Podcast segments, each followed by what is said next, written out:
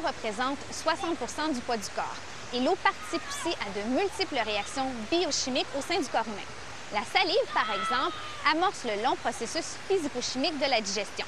Elle contient une enzyme qu'on appelle l'amylase qui vient dégrader chimiquement l'amidon présent dans les aliments comme le riz ou les pommes de terre. Nous allons voir que les réactions chimiques font intervenir différentes formes d'énergie, la plus perceptible étant l'énergie cinétique des molécules. Justement, cette émission nous permettra de découvrir la cinétique des réactions chimiques au plus intime de nos cellules. Et pour nous en parler, nous rencontrons le professeur Yolanta Gutkowska, spécialiste en biochimie à la Faculté de médecine de l'Université de Montréal. Mais avant de commencer cette entrevue, je vous invite à regarder la première partie de notre reportage sur la cinétique des réactions chimiques.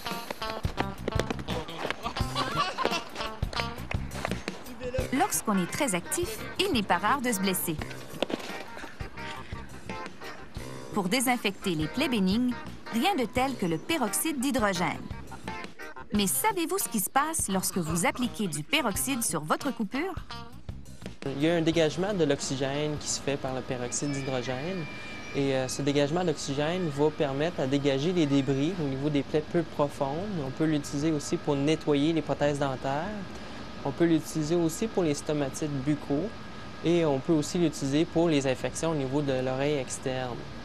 L'autre activité qui est aussi très intéressante, c'est qu'il va produire une oxydation au niveau de certaines molécules des bactéries, donc entraîner un effet bactéricide pour éliminer les bactéries au niveau de l'infection. Il va transformer les molécules des membranes de la bactérie ainsi que certaines composantes des protéines au niveau de la, de la cellule. Donc, l'effet de cette transformation moléculaire au niveau des membranes de la bactérie euh, va permettre soit faire des trous ou des bris dans la membrane cellulaire et la bactérie va perdre son contenu cellulaire. Donc, ça va entraîner la mort de la bactérie. Nous sommes nous-mêmes des usines à peroxyde d'hydrogène.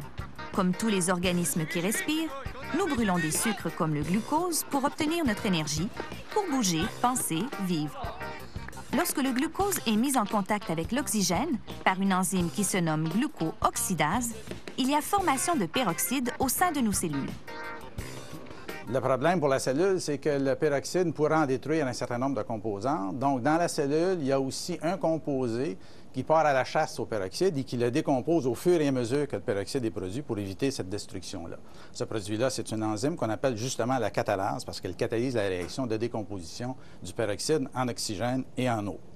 J'ai ici un exemple avec un rayon de porc. Si je lui verse du peroxyde, vous voyez tout de suite la réaction due à la catalase qui est présente dans le rayon. On retrouve la catalase dans toutes les cellules vivantes qui respirent, dans celles des animaux comme celles des végétaux. Ici, des épinards qui ont été coupés, euh, dans lesquels j'ajoute du peroxyde. Vous voyez le bouillonnement qui est le résultat, encore là, de la décomposition du peroxyde par la catalase qui est présente à l'intérieur des épinards. Pour illustrer que la catalase est bien à l'intérieur de la cellule, j'en dépose ici sur une feuille d'épinard. Et vous voyez qu'il n'y a, pas de, a pas de dégagement d'oxygène parce qu'il n'y a pas de catalase, elle est présente à l'intérieur des cellules.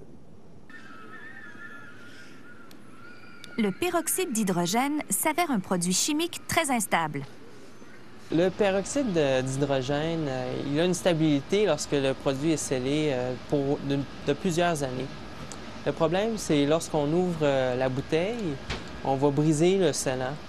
Puis euh, le fait qu'on ouvre la bouteille va permettre au produit de se dégrader beaucoup plus rapidement. on parle d'une stabilité d'environ 90 jours une fois que la bouteille est ouverte.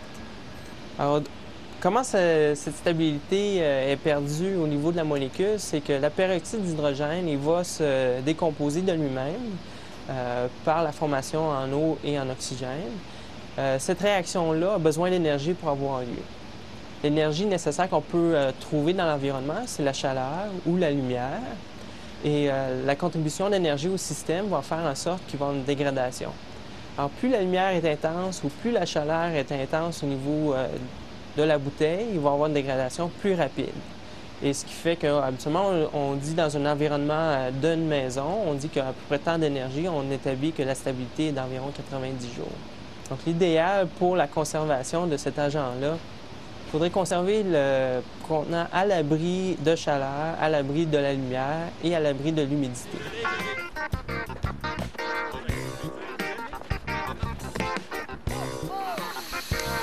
L'eau s'avère indispensable à notre santé. Sur les 60% qui constituent notre corps, les deux tiers se trouvent à l'intérieur même des cellules. Nous possédons des milliers de milliards de ces minuscules usines chimiques. L'eau assure le transport, la vie et le bon fonctionnement des cellules. C'est pourquoi il est nécessaire que le volume d'eau reste stable dans notre corps. L'eau participe aux réactions biochimiques et lorsqu'on en manque, cela ralentit leur vitesse et par conséquent le bon fonctionnement de notre organisme. D'ailleurs, notre invité aujourd'hui vient nous parler du rôle de l'eau dans la cinétique des réactions biochimiques du corps humain.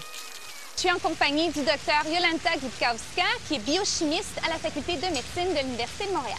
Bonjour, Madame Gutkowska. Bonjour, Joël.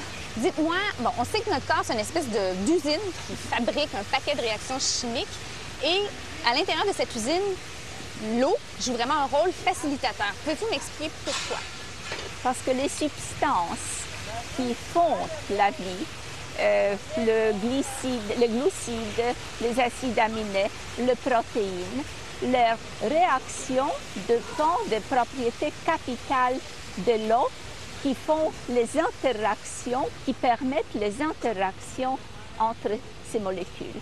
Et toutes ces réactions biochimiques sont catalysées par les substances organiques appelées les enzymes.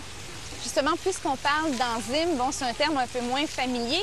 Euh, j'aimerais bien qu'on le mette dans un contexte concret pour voir comment fonctionne une réaction chimique. Je proposerais de me parler peut-être, par exemple, de la salive. Comment ça se passe dans la salive, qui est d'ailleurs une sécrétion aqueuse? Bien. La salive contient centaines de différentes enzymes. Mais une fois que nous mettons la nourriture dans la bouche, déjà, il y a la sécrétion des salives et production de ces enzymes Prenons comme exemple amylase qui attaque le polysaccharide. Ce sont des sucres de, de, Les sucres composés. Alors, amylase coupe certaines liaisons comme avec les ciseaux et ensuite euh, le processus euh, suivant se passe au, au milieu de pH très acide, le pH 1 dans l'estomac et c'est les autres enzymes qui, la, qui, prennent la relève, comme par exemple la pepsine. Toutes ces réactions ou cette action des enzymes se fait très rapidement. Pouvez-vous me donner juste un exemple pour m'illustrer la, la, vitesse que ça a? La vitesse des réactions enzymatiques est énorme. Juste pour vous donner exemple, que catalase, qui produit la dégradation des peroxydes H2O2 dans les milieux aqueux, euh, une molécule de catalase peut dégrader 40 millions de molécules de peroxyde pendant une seconde. Donc, c'est la vitesse énorme. C'est un exemple plutôt évocateur. Donc, puisqu'on parle de peroxyde, on va rester dans la même voie. Je vous invite à vous rendre à l'expérience où on va assister à la décomposition du dioxyde de dihydrogène, qui est aussi connu sous le nom plus commun de peroxyde d'hydrogène.